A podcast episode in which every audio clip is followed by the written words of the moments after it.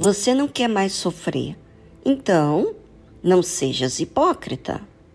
Porque a hipocrisia engana a própria pessoa.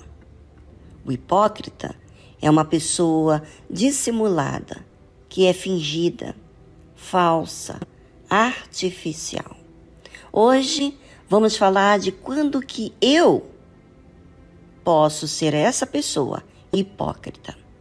Jesus disse: Quando orares, não seja como os hipócritas, pois se comprazem em orar em pé nas sinagogas e às esquinas das ruas, para serem vistos pelos homens. Em verdade vos digo que já receberam o seu galardão. Mas vamos falar disso, gente, porque muitas pessoas estão se auto-enganando dentro de uma religião, dentro das igrejas, sendo religioso. Os hipócritas eram pessoas que queriam chamar a atenção dos homens. E eles tinham prazer em chamar a atenção dos homens. A Bíblia fala que se comprazem em orar em pé nas sinagogas e as esquinas das ruas, para serem vistos pelos homens. Ou seja, imagina você vai à igreja com o intuito de se relacionar com Deus. Mas chega lá, você ora alto, sabe? Quando a gente está falando com Deus, a gente não fala de coisas particulares nossas de forma que outras pessoas escutem. Quando o pastor está fazendo a oração publicamente, ele está conduzindo uma reunião. É diferente quando você, ouvinte, faz a sua oração.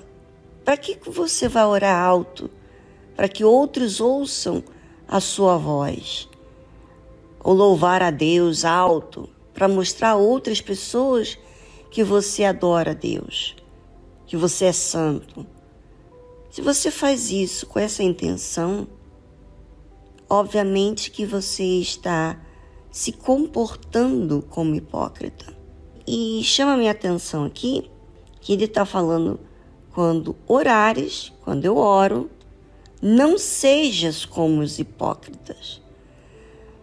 Parecido com os hipócritas. Porque os, os hipócritas, eles faziam, eles tinham esse comportamento de tirar uma satisfação de serem vistos pelos homens. E Jesus falou: Em verdade vos digo que já receberam o seu galardão.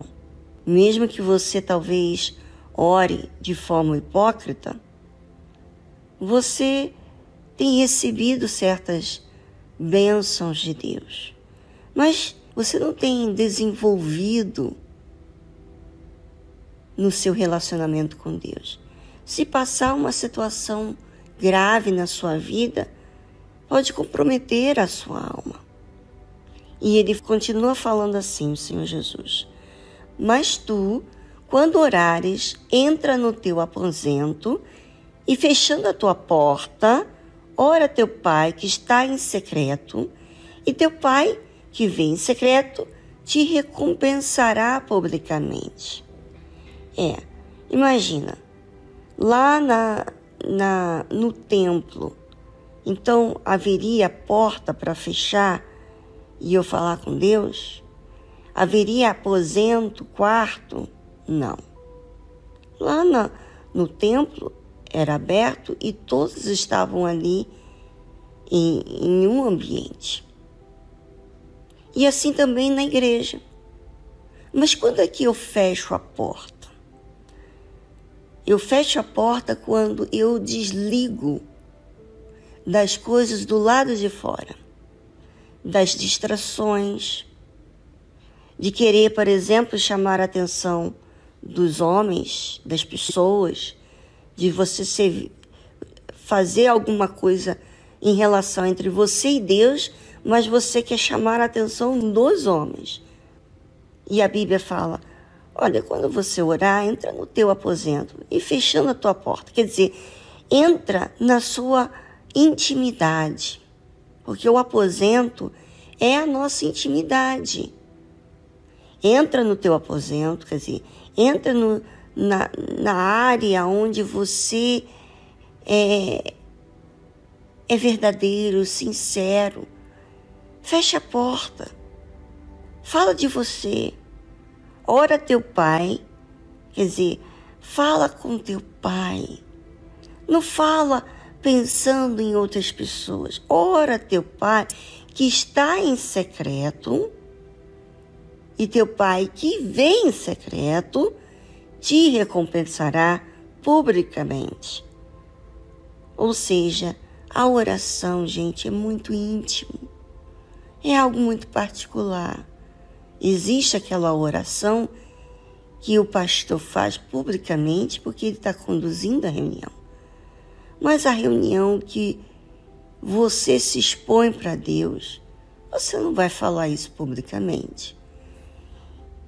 E eu gostaria que você pensasse sobre isso, porque um dos motivos de muitas pessoas estarem como religiosas na igreja é que ela faz a sua oração para se comprazer e não para entrar no seu próprio aposento, para falar dos seus dilemas, das suas dificuldades, dos seus problemas, de si mesmo e expor para Deus como está.